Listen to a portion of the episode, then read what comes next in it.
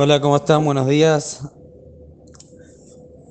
Estuvimos hablando sobre las, los kelim, los objetos que hace falta hacer tevilá, sobre cómo se hace la tevilá y sobre la veraja. Hoy vamos a hablar quién es la persona que está autorizada para hacer la mitzvah de tevilat kelim.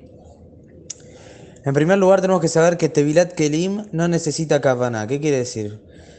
Si bien el concepto de la tevilá es la purificación del utensilio, del keli, pero de todas maneras no es necesario que la persona cuando está sumergiendo los kelim ponga intención que se purifiquen, sino aún un keli que entró a la, a la mikve, aún sin ninguna intención, por ejemplo se le cayó un tenedor adentro de la mikve, o se le cayó cualquier tipo de, de objeto, ya la tevilá sirvió. Es decir, con que haya entrado a la mikve, ya con eso cumplió y no es necesario hacerlo nuevamente.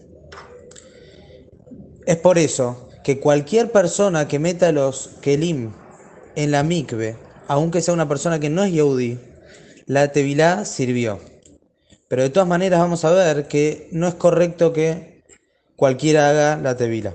Por ejemplo, la alajá dice que un chico menor de bar mitzvah que hizo tevilá, la tevilá sirvió. Pero no se puede mandar a un chico a hacer la tevilá kelim sin que haya una persona grande que esté supervisando que la tevilá se hizo correctamente. Es decir, si viene el chico y me dice, hice la tevilá bien, lo metí con todas las condiciones, la alajá es que no le podemos creer. Hay un din de Neemanut, hay una cuestión de que para que nosotros podamos creer que se hizo la tevilá, esta persona tiene que ser un gadol, tiene que ser una persona grande.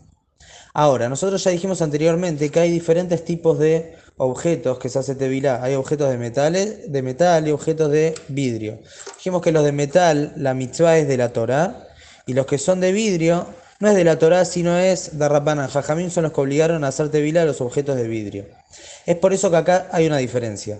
Los chicos, como estamos diciendo ahora, no son Nemanim, no les podemos creer que hicieron la tevilá correctamente en objetos de metal ya que la tevilá en ese caso es de la Torá, si yo mando a un chico a hacer la tevilá y yo no lo vi y ningún grande lo vio y no sabemos si hizo la tevilá correctamente, entonces si es de metal, la tevilá no va a servir, vamos a tener que hacer tevilá nuevamente.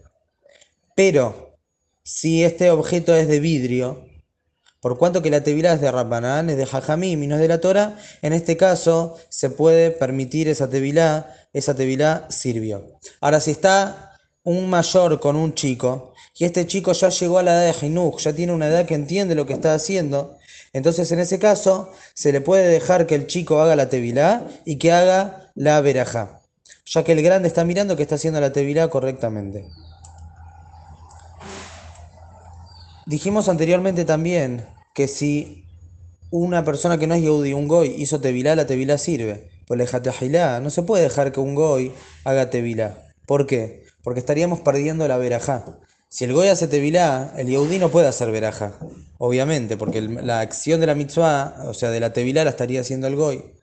Entonces, por eso es que no se puede dejar que el Goy haga la Tevilá. Aunque la Tevilá sirve, porque no va a ser menos que si se cayó solamente, pero por el tema de la verajá no se debe dejar algo. Y ahora, ¿qué pasa en un caso que hay algo muy pesado y es una persona que no puede levantar, necesita la ayuda de alguien y está ahí una persona que no es Yehudi? ¿Qué tiene que hacer en ese caso? Entonces, en ese caso, lo que corresponde es que el Yehudi haga verajá y que por lo menos meta algún Kelly. Si es que tiene varios, estaría esta solución, que meta alguno. De esa manera, la verajá ya recayó y lo que queda, lo que resta, puede el Goy ayudar y él sumergir en la Tevilá. Ya que como dijimos anteriormente, la Tevilá no necesita cabana y con que el Goy la sumerja también cumple con la mitzvah. que tengan muy buenos días.